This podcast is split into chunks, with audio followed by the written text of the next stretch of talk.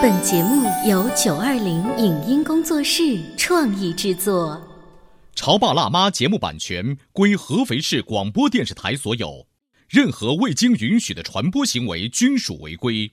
欢迎与九二零影音工作室沟通合作事宜，电话零五五幺六三五零九三五六。走在大街上，我希望听见别人叫我小姐姐、小姐姐、小姐姐，而不是哦阿姨。但我最爱的称呼是妈妈。走在大街上，我希望听见别人叫我欧巴，而不是大叔、大叔。但我最喜欢的称呼是爸爸。我是辣妈，不是老干妈。我是潮爸，不是太阳能浴霸。八零后时尚育儿广播脱口秀，潮爸辣妈。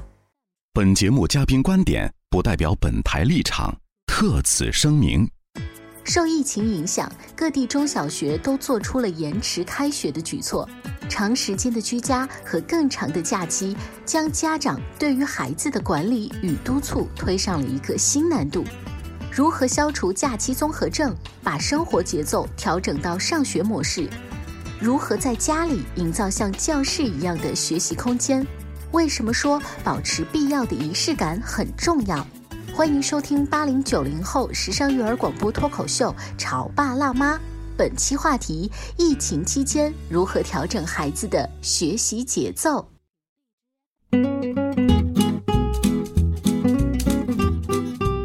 欢迎收听八零九零后时尚育儿广播脱口秀《潮爸辣妈》，各位好，我是灵儿，大家好，我是小欧。今天直播间呢，小欧跟灵儿啊在直播间里，但其实是电话远程采访我们的专家老师们，因为特殊的情况，其实老师们也不太方便出来哈。我们来这个打个招呼，电话前的葛玲丽葛老师您好。大家好，灵儿、小后，你们好。啊，虽然说您在家里面，但是听说您最近也是特别忙，除了照顾家人之外，您还遥控照顾了很多人，能跟我们说一说都是什么情况吗？嗯，是这样的，因为疫情期间也有很多大家有恐慌啊、焦虑啊这样的情绪，那所以呢，武汉的定位中心呢，他们本来就有一个。心理热线，那么因为现在的特殊情况呢，这个心理热线需要扩容变成二十四小时接听，而且即便是二十四小时接听，这个电话都已经打爆了。那么我们全国的志愿者总共有一百多人，就支援到了这个心理热线。早在二零零八年汶川发生特大地震的时候呢，我们就已经特别注意了，除了在抗震救灾当中啊，我们大量的医疗人员，呃，还有我们的这个抢救人员在现场。救治我们的这个伤患之外呢，同时还有大量的心理工作者，呃，在那个时候就已经开始关注到了，呃，受创之后人们的这个心里头这个预防和恢复。这次呢，呃，因为面对这个突发的这个新冠肺炎引起的疫情啊，也有很多人在关心，就我们如何用正确的心态来。面对这个问题，同时呢，在这样的一个紧急的事件当中，我们如何在心理上能够做到一个很好的一个疏导？葛老师能跟我们分享一两个让你印象深刻的例子吗？在我们现在的这个疫情背景下，有相当多的人呢，他会出现这种疑病啊，呃，还有呃担心亲属以及孩子，还有很多的这种因为工作和收入的问题，呃，他们都会有这样的一些求助，就不知道怎么办。特别在武汉的地方呢，还有一些就是因为家里面有一些基础疾病的患者啊。嗯，有很多本身就是有精神类疾病，比如说抑郁啊、焦虑啊，嗯啊，还有一些情感障碍的患者呢。那么他们现在面临着一个是药物的问题，嗯，还有就是在这种应激的背景下，他们的本身的这种焦虑情绪又会加重，导致了这种失眠啊，甚至是躯体障碍。嗯啊，那因为像这样子的极特殊的情况，它离我们大部分的听众比较远，在节目当中我。不可能一个案例一个案例，请葛老师来剖析。那回到大部分潮爸辣妈他的这个小家庭当中呢，他们现在也遇到了一个比较棘手的问题，就是复工的复工，但是孩子呢，他仍然待在家里，然后老师的这个 QQ 和钉钉啊，或者是微信不停的闪，让你这个打卡那个交作业，然后家长也变得很焦虑。就是呃，葛老师也是妈妈，我不知道这个您的儿子小武他目前的这个学习状况是什么样，能跟我们说一说，在这种特殊时期要怎么样教会孩子恢复到正常的学习节奏当中来吗？呃，因为孩子他们前在学校里面啊，他们是有一个早上不能迟到，嗯然后中途有下课，有课间操啊，然后下课上课，这其实是一个很好的一个仪式感。对，在家里面这个东西就没有了。嗯，所以我觉得在家里面啊，家长首先这个里面他有一个一贯的学习习惯的问题，就是这个呃学习的主动性应该是交给孩子本人的。嗯那么在孩子很小的时候，还没有完全能够有这样的能力去掌握这个节奏的时候呢，家长是要呃全程或者至少是要伴随着参与。嗯，您觉得这个年纪大概卡在什么样的中介？应该说三年级以前的孩子，家长其实是确实不能离开。这个年龄之前的孩子，他的自律能力，包括他的时间概念，他整个的自我管理能力都是有局限的。但是三年级之后，如果您在之前的工作做得比较好的话，那么我们看四五六年级的孩子呢，他就大约摸的会有一些自我管理能力了。嗯啊，包括他对这个生活学习的一些安排啊，嗯嗯，这就咱们就是一开始多操点心，麻烦一点，后面会越来越轻松，越越省心的这种道理。嗯呃，尤其是在初中之后，那么其实家长是很难参与到他们的学习中。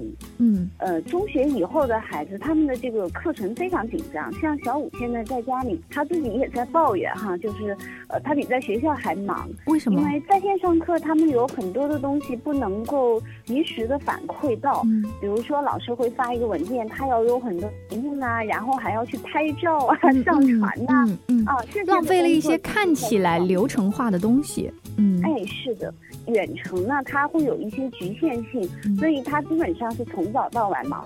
嗯，但是嗯其实我也听说老师也有反馈啊，有一些家长就说自己的孩子干脆躺倒了。哦，嗯，因为其实，在他们班里面，呃，即便是在线上，因为没有办法去到校去点名啊、检查呀，嗯呃，在线上课的时候，每一次都会缺席哦，接近十个孩子。葛老师说的这个特别的有这个代表性，正好呢，我前两天注意到朋友圈里头呢有一个当老师的一个妈妈，嗯她就截了一个图，就她有一个学生的家长呢，在很晚的时候给她发了一段话，大概的意思是这么说，她说啊，她说我们家孩子啊每天上网课的时候呢，都会啊偷偷摸摸的在前或在后呢玩点游戏，哦。特别不认真，而且呢每天呢这个群里头虽然老师们都会发这个作业，可是他完成起来的时候呢，嗯。也远远的没有达到像曾经上学。嗯。上课的时候那么的认真，他以前你看手机我们都根本不让他玩，但是现在没办法，在家里头你必须要有一些线上的课程，你还必须给他配，嗯。所以呢，哎，我们这些家长呢真是没有办法，意思就是说，嗯。希望老师能不能再多多的去提醒。我相信刚才我说的这番话和刚才呃葛老师说的那个，就很有这个代表性，嗯就是真的是在家特别长的这个假期当中，爸爸妈妈已经管不好这个孩子了。嗯，是这样，就是如果这个孩子他呃之前一直是被老师逼着，或者说为被家长看着学习的这些孩子，嗯。那么其实这个超长的假期，那句话嘛，就潮水退去，看到谁在裸泳，就哪些孩子他真正是为自己学习，然后他不需要外界的这个鞭子敲打，他也会去做这样的事情。呃，葛老师在说这个潮水退去，谁在裸泳的时候，让我想到，呃，网络上有一个小男孩儿，他是高三了哈，他自己到那个楼房的楼顶去蹭 WiFi。啊，你看他这是一种在寒风当中，真是为自己学习啊，到处找网络。嗯，那有的小孩到处找网络是干嘛的呢？他是打游戏，对啊这。就是鲜明的对比就。很多爸爸妈妈都会在吐槽啊，嗯说这个自觉的孩子永远是隔壁家的，是别人家的。对，但是葛老师，您今天提到了说，呃，如果你一直都很自律的话，这个现在不是问题，这问题不就是一直没自律吗？现在出现突发 状况了，对对你就发现，哎，这个自律这个问题实在是太重要了。我我怎么办？接下来这个时期我要怎么样来度过？然后咱们慢慢的再矫正吧。呃，是的，就是咱们先不管是之前做的怎么样，咱们现在开始，任何时候现在都不晚啊。嗯，如果这个孩子他之前没有那么好的习惯的话，那么家长现在你可能会累一些。嗯啊、首先你要帮助孩子去培养健康的生活习惯，从现在开始，任何时候都不晚。嗯嗯，定时早起，包括我前面说的这个上课铃啊、下课铃啊，就生活中它一样，即便你在家，你需要有一个仪式感。嗯就到点了，说因为我现在在上网课，所以以前我是六点钟起床，现在我就可以睡到八点。嗯那么嗯从一开始开，早上他就一天的节奏就打乱了，嗯后面重复的出现这种情况。嗯那么家长就是说一定要做到监督。葛老师就是嗯在跟您电话采访的前两天，我跟小欧吐槽，我说我们家里面跟这个军令号一样，就是要求儿子必须跟我在餐厅的大桌子上一起，然后我们拿手机打出了四十五分钟一个闹铃，然后课间休息十分钟，再四十五分钟，再二十分钟，被这个小欧嘲笑了一番。哎，这一不小心，葛老师，你的意思其实我那个还算是对的，是吗？嗯，我觉得是非常有必要的，尤其对于低龄的孩子。嗯但是孩子自己不高兴哦，葛老师。这个我觉得就是在建立规矩规则的时候，你要让孩子去参与和讨论，而不是嗯完全由妈妈说了算。哦，嗯，在这个规则的建立的过程当中，嗯，咱们是一个平等的，就妈妈会有一个引导性的意见，甚至包括一些坚持和强制。嗯但是你要让能够让孩子感觉到嗯他在他的生活中是有一定的控制和自主权利的。嗯嗯那么中间可以有一些讨价还价。我们在制定计划的时候，一定不能是单方面的家长为孩子制定计划，嗯一定是让孩子参与进来，嗯，然后家长做一个引导和陪伴的作用。规则建立之后，而且你不能够有例外哦，因为我是妈妈，所以我今天呃我我在上课时间可以去吃个东西、上个厕所。哦，对那么所有的这种奖惩规则，大家都正好。是嗯我特别想要说的，就是所谓的自律，让孩子变得啊、呃不要太让我们说太游戏人生，前提是因为爸爸妈妈我们自己做的怎么样，嗯我们有没有给他们带去这这样子的感觉？嗯如果我们也是那种就像呃规则像松紧带似的，孩子肯定不会愿意我。跟你说，小欧，你讲的那个好难。我一开始第一天、第二天的时候，也绝对按照四十五分钟一节课来打卡。可是我发现上到第三节和第四节课的时候，已经临近中午了。那我是妈妈，我还要去烧饭呀。所以呢，我可能就偶尔我说你写着作业啊，我就在厨房忙啊，然后我再搞一搞东，搞一搞西，再回来。这 个呃，这个其实也就是帮助孩子建立一个对自我的认知、对社会世界的看法。就是妈妈和孩子，我们都要遵守这个规则。但是我们在遵守规则的时候，我们每个人的任务是不一样的。比如说，妈妈要上班要工作，对吧？可能妈妈还有一些电话会议。嗯那么在这个大前提下，我们不违背。那么到了时间，妈妈需要做妈妈的工作，有一部分包括做饭呀、嗯洗碗呐、嗯这个都是咱们在制定规则的时候要考虑进去的。哦，就是我要提前跟孩子说，呃，我并不算是上课站起来跑出去玩了，对吗？哦 那我心里就放心了。间，妈妈可能要去上另外一个课。对于嗯低龄的孩子来说，你要用他能理解的这些语言去 跟他平时的表达，那么他会认可到哦，那是啊，十二点我要吃饭呀，对吧？嗯那么同时也要知道，就是你现在可以只管你自己的事，妈妈的职责是照顾全家，嗯那么这也是妈妈的功课。今天呢，我们在《潮爸辣妈》节目当中，通过电话方式来采访到儿童心理方面的专家葛玲丽葛老师，在我们直播间节目当中呢，来聊聊就特殊的这样的一个漫长假期当中，我们如何呃帮助孩子，同时也帮助自己啦，做好这个心理疏导，同时呢，还有生活当中的一些小技巧，能够提升孩子和我们面对这个特殊生活状态当中，我们如何建立好更好的心态。嗯，稍微休息一下，广告之后，请葛老师接着聊。你在收听的是《潮爸辣妈》，小欧零二，叫你变成更好的爸爸妈妈。潮爸辣妈播出时间：FM 九八点八合肥故事广播，每周一至周五十八点三十分首播，次日十四点重播。网络收听，请下载荔枝 FM、苹果 Podcasts，搜索“潮爸辣妈”订阅收听。微信公众号请搜索“潮爸辣妈俱乐部”。关于和孩子沟通呢，我是想先处理好彼此之间的情绪，然后再去搞定他具体的问题。我们家长经常在一起讨论，怎么样从小才能培养好他的学习习惯。我是后来通过学习才发现，孩子行为背后是有另外一种需求的。陪你一起吐槽养育熊孩子的苦，陪你一起追忆曾经自己的小世界。八零后时尚育儿广播脱口秀，潮爸辣妈。本节目嘉宾观点不代表本台立场，特此声明。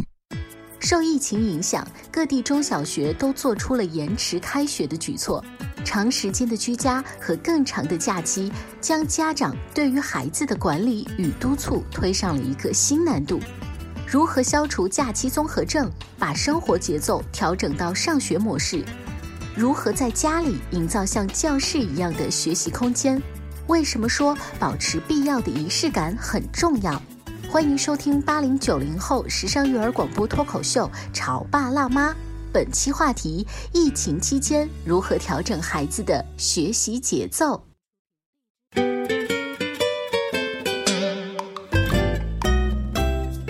广告之后，欢迎您继续锁定《潮爸辣妈》。今天小欧跟灵儿用电话采访的方式啊，呃，跟儿童心理学方面的专家葛玲丽葛老师聊一聊，在特殊的情况，神兽们都在家，但是我又要监督他的学习，有的时候是远程遥控指挥，怎么做到呢？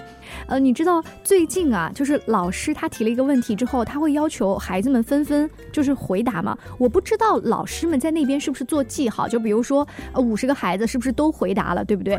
但是你会看得到你的孩子有没有回答，他有可能是拿着自己的 iPad 在回答，他也有可能是拿着比如说爸爸的手机在回答。当你没有看到自己孩子的名字闪过的时候，你那颗焦虑的心，你知道吗？我就会给爸爸打电话说，哎。儿子怎么不回答问题啊？然后爸爸在那边说啊，他他回答了呀，什么也回答回答的不好，不行，重新来一遍。然后，然后我们家爸爸就说，哦，我私底下已经告诉他了，那你下一次这样做就好了。难道还要再再复工一遍给老师看吗？哎，就这种感觉，你会不会觉得你全家人，嗯，平时是一家人？这个时候成为了一个战队的这个工作 team。嗯，是以前呢，就是上课举手，他有没有回答问题我不知道。现在你都知道了，而且你会发现你们就像是一个工作组似的，这个生怕你们这个组队里头会出现一个猪队友，就拉低了你们的这个工作的这个效能。葛老师，你看我刚举那个例子哈，我我该怎么样？我是不是焦虑了？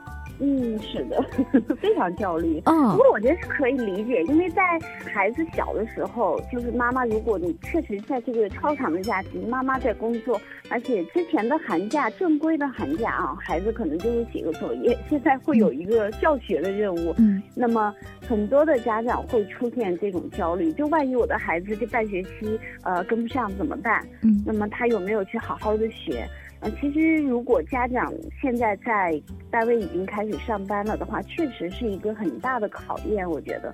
那么在这个时候，其实我觉得，只要是上了学的孩子，咱们家长都应该去好好的跟他聊一聊，学习本身意味着什么，把这个观念上的东西教给孩子，就是你在为谁学习，然后呃，你学习的这个目标是什么？嗯。这些东西我觉得是可以在日常当中反复的去跟他谈的，因为上学之后的孩子，不要说大的了啊，即便是一年级的孩子，他也能够逐渐的去领悟到学习的意义到底在哪里。在你跟孩子去交谈的时候，你一定要注意的是，你要用他的世界，他能够理解到的一些语言，嗯，他能够理解到的那个深度去跟他谈话，就是通过这个反复的聊天，发挥他的主观能动性。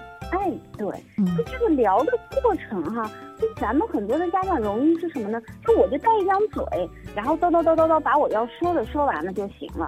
实际上你在跟孩子聊天的时候，更多的是要你你用两只耳朵，你要去跟孩子去讨论这个事儿，然后你更多的去听他的一些看法，之后。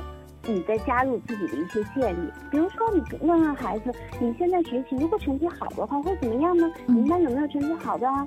呃，成绩好的孩子在学校里面，大家你是怎么看这个孩子的呀？嗯，老师是怎么对待他的呀？那你希不希望你自己是一个这样的孩子啊？嗯，呃，包括咱们出去旅游的时候，你会能够感觉到一些经济上的一些差异，比如说孩子希望。去做一些比较奢侈的消费的时候，你就可以去借机给孩子树立一个正确的金钱。嗯啊，我们需要合理的消费，那么我们需要自己合理的收入去撑起这些消费。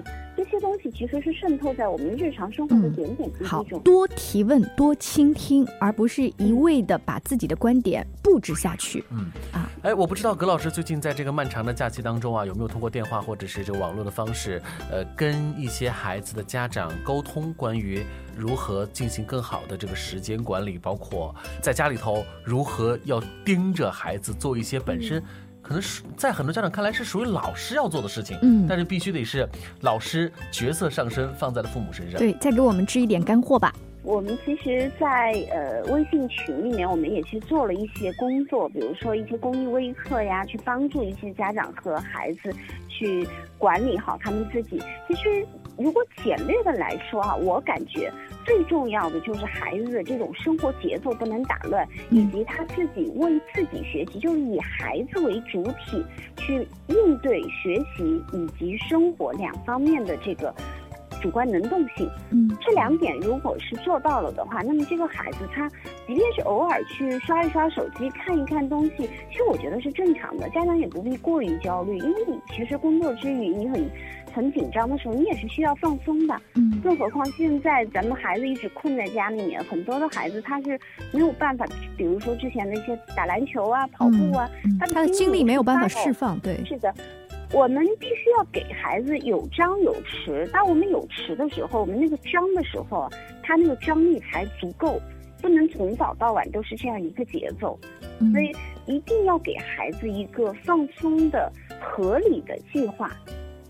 那么，而这个计划中间就让孩子要主动参与进来，让孩子有一定的控制权。嗯。当然，家长有一些是需要去坚持的，比如说早上几点钟要起床，晚上几点钟要睡觉。嗯。啊，我个人会建议早读要安排起来，嗯。因为其实大多数学校第一节课都是早读，看起来我们可能只是读二十分钟的书，无论是语文还是英语，嗯。但是这是一天的一个仪式感，就是我现在是一个学生的身份，嗯。那么我现在坐在这个地方，我的一天学习生活开始了。嗯，哎，这那么么说的话，真的就是你完全回到学校模拟他的课程的设置来，很重要，嗯非常重要呃。因为目前已经有很多的人在预测了，就是今年的这个暑假到底该怎么放。嗯。因为从目前的这个情况上推断出来呢，很可能会出现一个情况，嗯。就是暑假缩短，暑假稍微缩短一点儿，或者是双休日呢，嗯。有可能可能也会压缩一点时间。